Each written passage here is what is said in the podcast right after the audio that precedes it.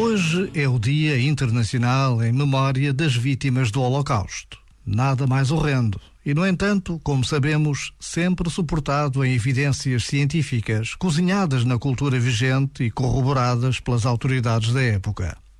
A mesma inteligência humana que criou a orquestra de câmara criou as câmaras de gás. Quem poderia imaginar?